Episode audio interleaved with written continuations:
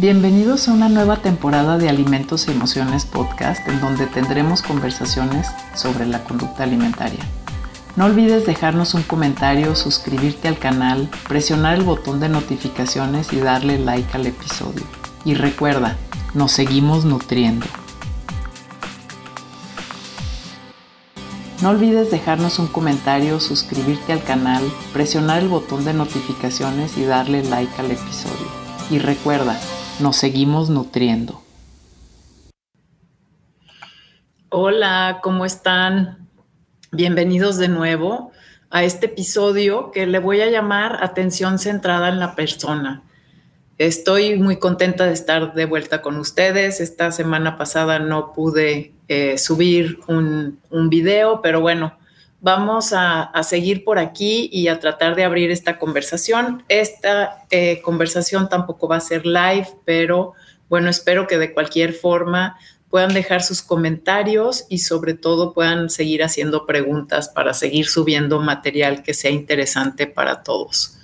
Entonces, el día de hoy voy a hablar un poco sobre la atención centrada en la persona.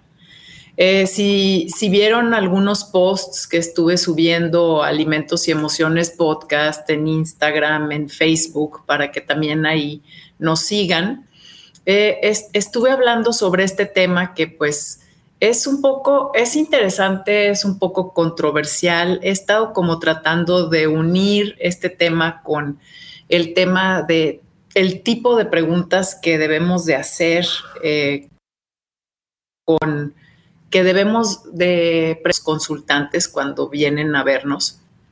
Y entonces la idea aquí es que podamos hablar de, esta atención centrada desde lo que es realmente cómo o qué le pregunto a las personas.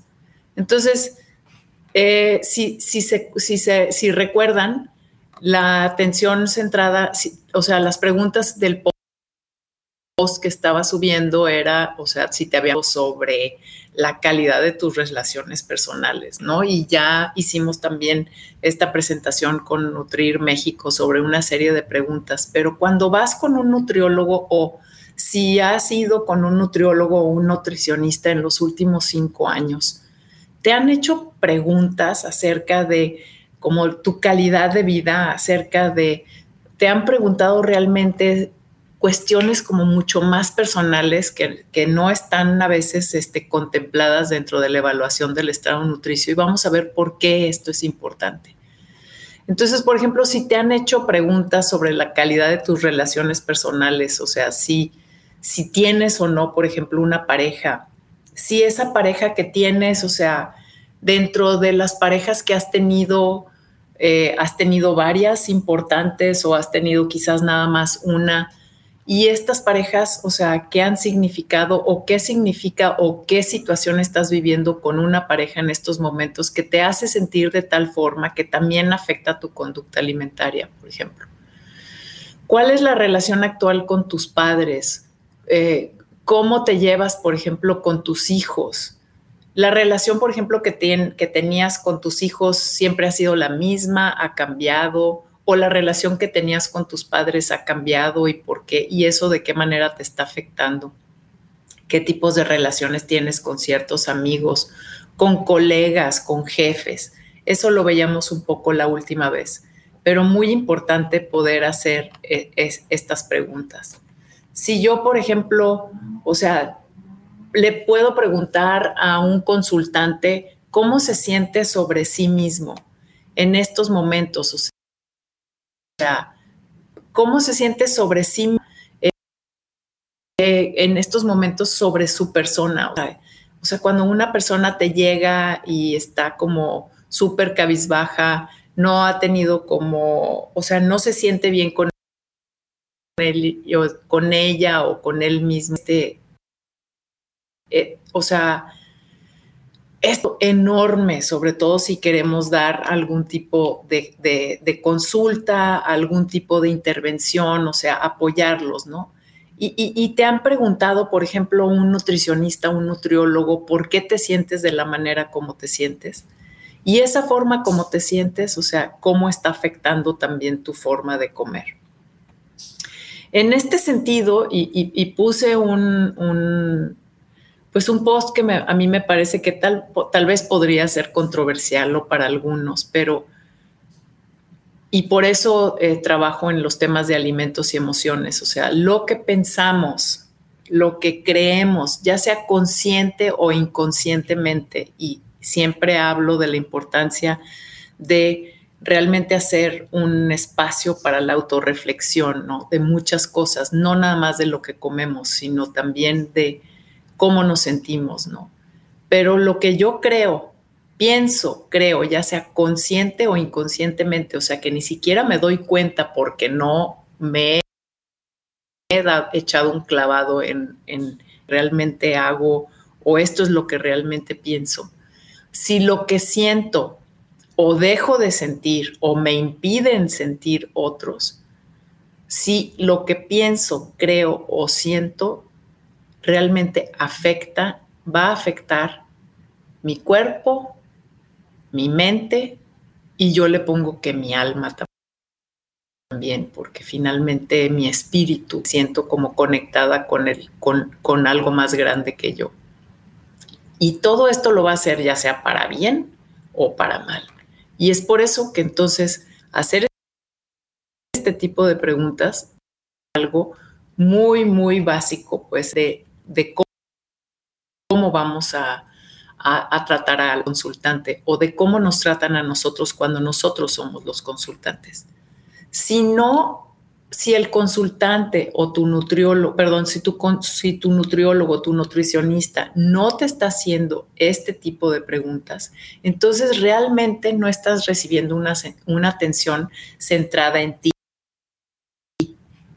O sea, pero en este caso la persona es, es tu consultante.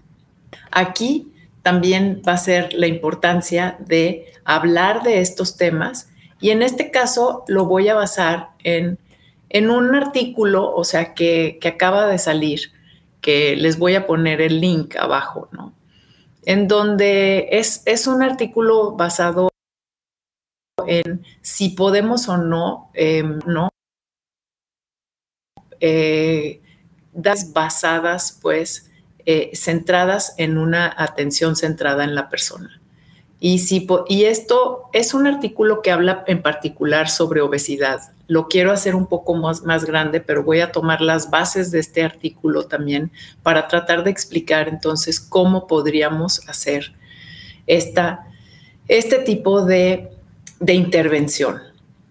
Y todo está relacionado obviamente a conducta alimentaria y es por eso que me interesa mucho eh, seguir hablando pues, de este tema. Entonces, nosotros vamos a poder hablar sobre atención eh, centrada en la persona si primero entendemos qué es la atención centrada en la persona. ¿Ustedes ya habían escuchado hablar sobre la atención eh, centrada en la persona? Eh, ¿Quieren dejar algún comentario también o quieren que hagamos una explicación un poco más a detalle? eh, importantísimo que podamos discutir sobre estos temas. Entonces, basada o centrada pues en la persona se va a referir, según el Health Foundation, se va a referir a cómo ayudar a las personas, estas personas o estos consultantes que vienen con nosotros, a desarrollar el conocimiento, las habilidades y la confianza que necesitan para decisiones informadas sobre su propia salud y atención médica de manera. Este es la, esto es lo que estamos, lo que significa para, para nosotros o para mí, pues, em, y según este artículo, que como les digo, me gusta mucho, es, es el significado de la atención basada en la persona. Y entonces, en este artículo, los autores lo que hacen es hacer referencia a un cuadro de cómo es que eh, se, nosotros brindamos pues esta atención basada en la persona, en este caso para las personas que, eh, que presentan algún grado de obesidad. Y como les digo, yo quisiera ponerlo no sobre la mesa nada más para la atención en la persona con obesidad, sino también para la atención a cualquier consultante que tenemos de cualquier tipo, ya sea nutriológico, médico o lo que sea, pero que sí veamos que, va a ser muy, muy importante que nosotros podamos de alguna forma eh, hablar sobre, sobre estos temas, ¿no? De cómo vamos a ayudar a esa persona a que, otra vez de nuevo, como la consejería que hemos hablado en capítulos anteriores, cómo podemos hablar de la atención basada en la, en la persona, cómo podemos ayudar a la persona a hacerse responsable de su propia salud. Entonces, aquí, este, traduciendo un poco este, eh, este cuadro, vamos hablando de que la atención, vamos a requerir de una atención personalizada y coordinada. Entonces, realmente nosotros necesitamos poder, o sea, para poder lograr esta atención basada en la persona, necesitamos como coordinar cuatro factores importantes, los principales, y el primero va a ser la atención personalizada y coordinada.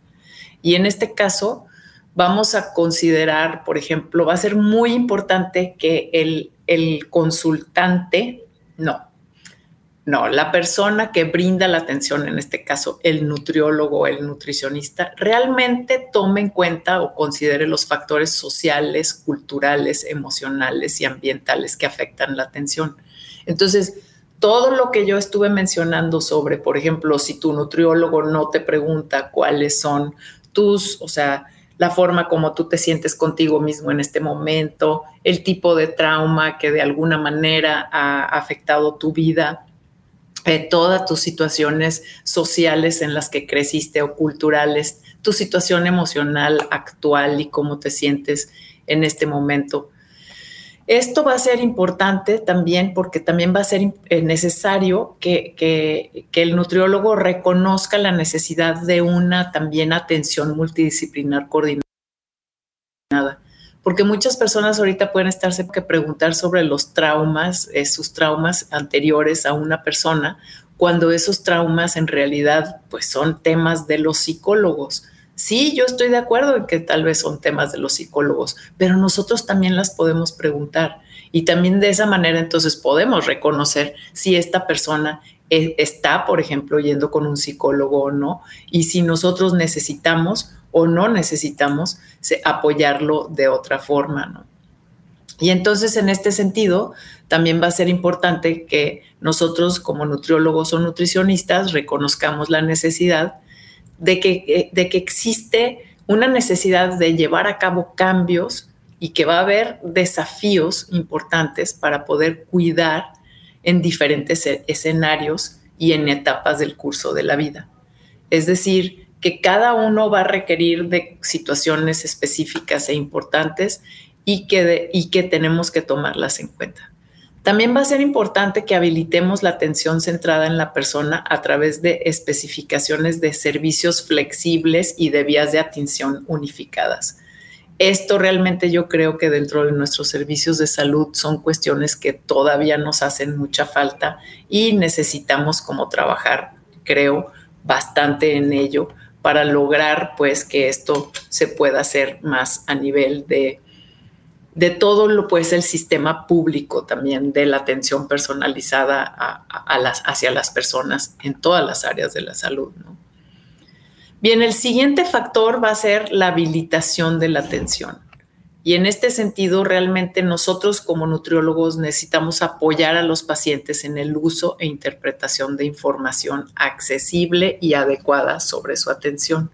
Esto también, o sea, elaborar material como muy específico que, a este tendría que ser como nada más de manera individual, pero de nuevo en esta atención unificada, pues realmente deberíamos de tener material muy sensible, pues para apoyar a personas con diferentes condiciones, ¿no?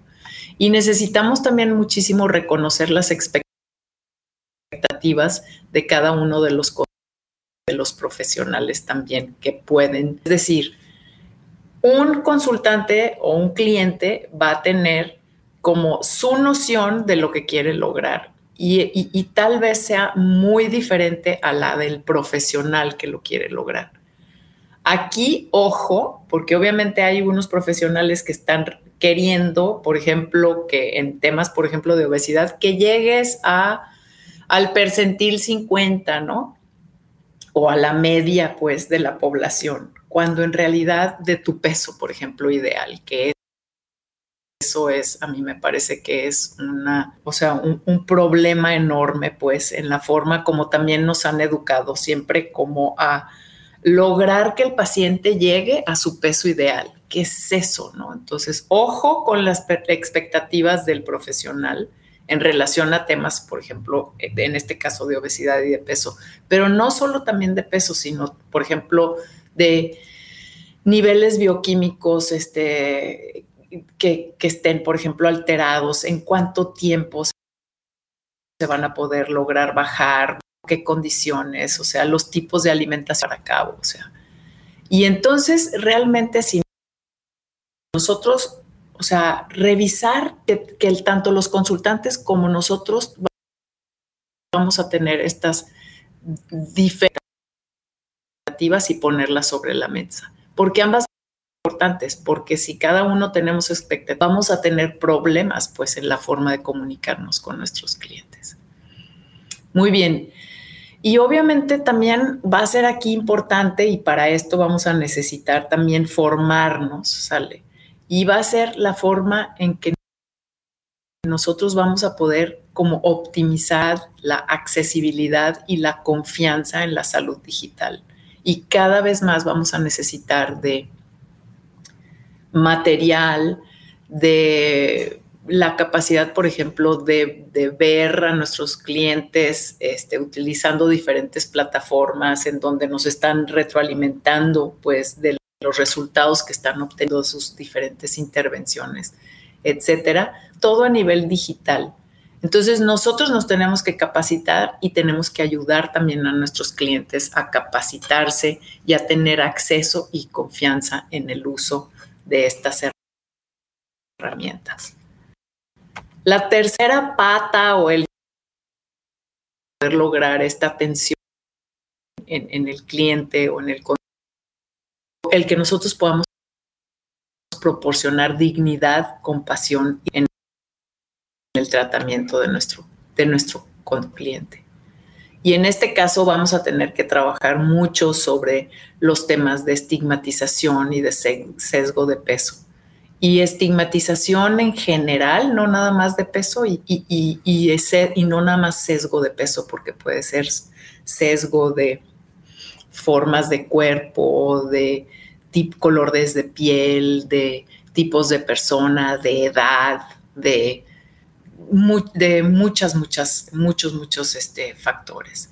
Entonces aquí también, ojo, como nutricionistas y como nutriólogos necesitamos también trabajar sobre esto, pero esto da para toda otra plática.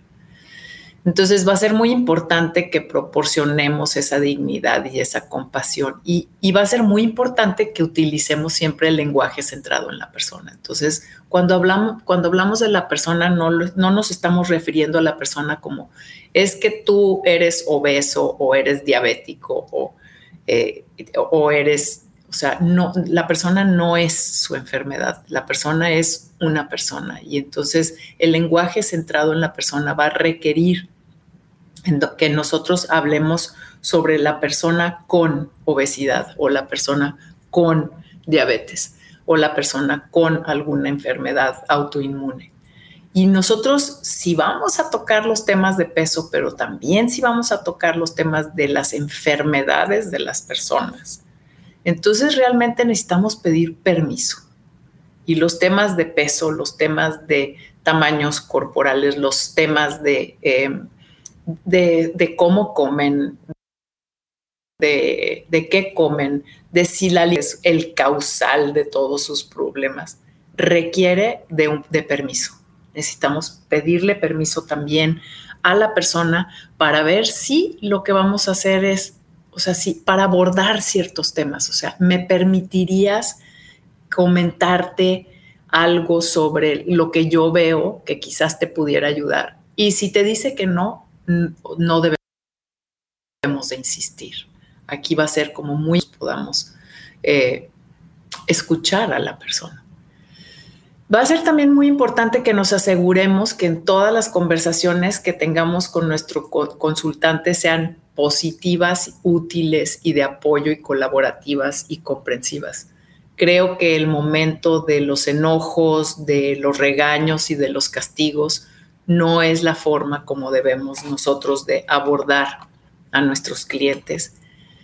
Y finalmente, este, este artículo nos habla mucho sobre el uso de buenas prácticas existentes para, en este caso sí es de la obesidad, lo mencionan ellos, sin embargo, eh, también nuevo lo podemos usar para cualquier enfermedad. Y, bueno, yo no sé si ustedes conozcan el enfoque canal de las 5 A's. Y tienen este enfoque maravilloso para tratar realmente, este, y, eh, para tratar a, personas con obesidad, pero a personas también con otras enfermedades, como les digo. Y, este enfoque de las 5 A's proporciona un marco internacional de referencia en la persona. Y está avanzada en una serie de principios, ¿no? Y entonces lo que vas a hacer es preguntar, que es la primera A, ask, evaluar, que es assess, asesorar, que es advise, acordar, que es agree, y ayudar, que es asistir. Si nunca han escuchado hablar sobre este enfoque de las cinco A's, les recomiendo y les dejo también el link abajo eh, una entrevista que le hice a la doctora que habla sobre las diferentes obesidades, que también es muy, muy, muy interesante. Y les dejo el link para que lo vean, para que vean esta entrevista, en donde ella habla también sobre las cinco A's de este sistema canadiense. Aquí también para el uso de buenas prácticas existentes vamos a ver, o sea, usar realmente el lente de la persona completa.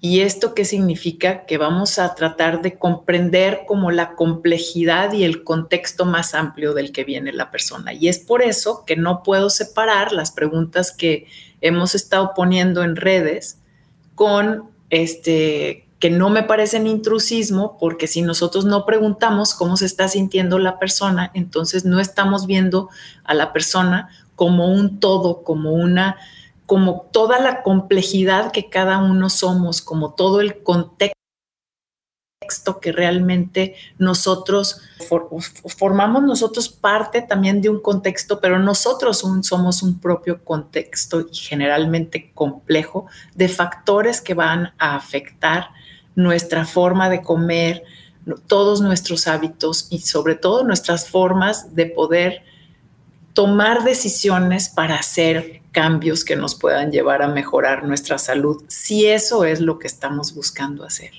Entonces, muy importante también que podamos usar estas prácticas, pues, existentes a través de entender que somos un todo. No nos pueden nada más, no podemos ver a la persona nada más por lo que pesa, nada más por lo que come, nada más por lo que es por cómo duerme. Es la mezcla de todos estos factores. Para esto, obviamente, para buenas prácticas, vamos a tener obviamente que trabajar en colaboración y, asociación, con otras personas y saber hasta dónde nosotros podemos este, influir y cuándo va a necesitar del apoyo de otros. Y también vamos a tener que trabajar sobre basarnos en las capacidades, en la fuerza y en la resiliencia de los pacientes. Y para esto estaré también trabajando con otros, eh, en otros videos para hablar más sobre estos puntos.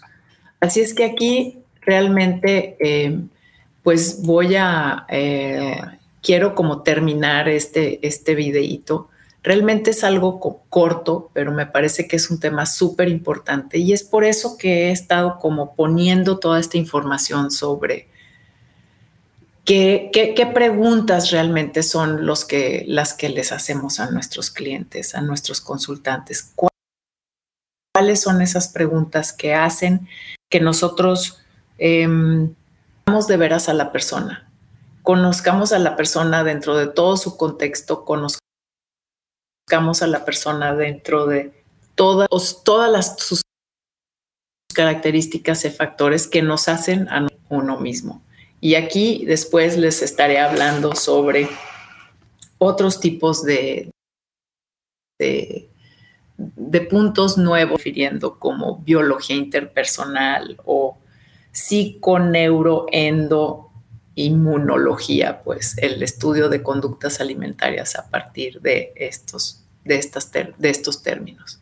Así es que bueno, les recuerdo, por favor, dejen preguntas si algo no quedó claro, comenten eh, algún tema que les gustaría saber o conocer más a profundidad para realmente abrir estos temas y eh, ponerlos sobre la mesa y seguir hablando sobre conducta alimentaria. No se olviden de compartir este episodio con otros que quieran para ayudar a crecer este canal y les recuerdo que nos seguimos nutriendo. Así es que hasta la próxima. Adiós a todos.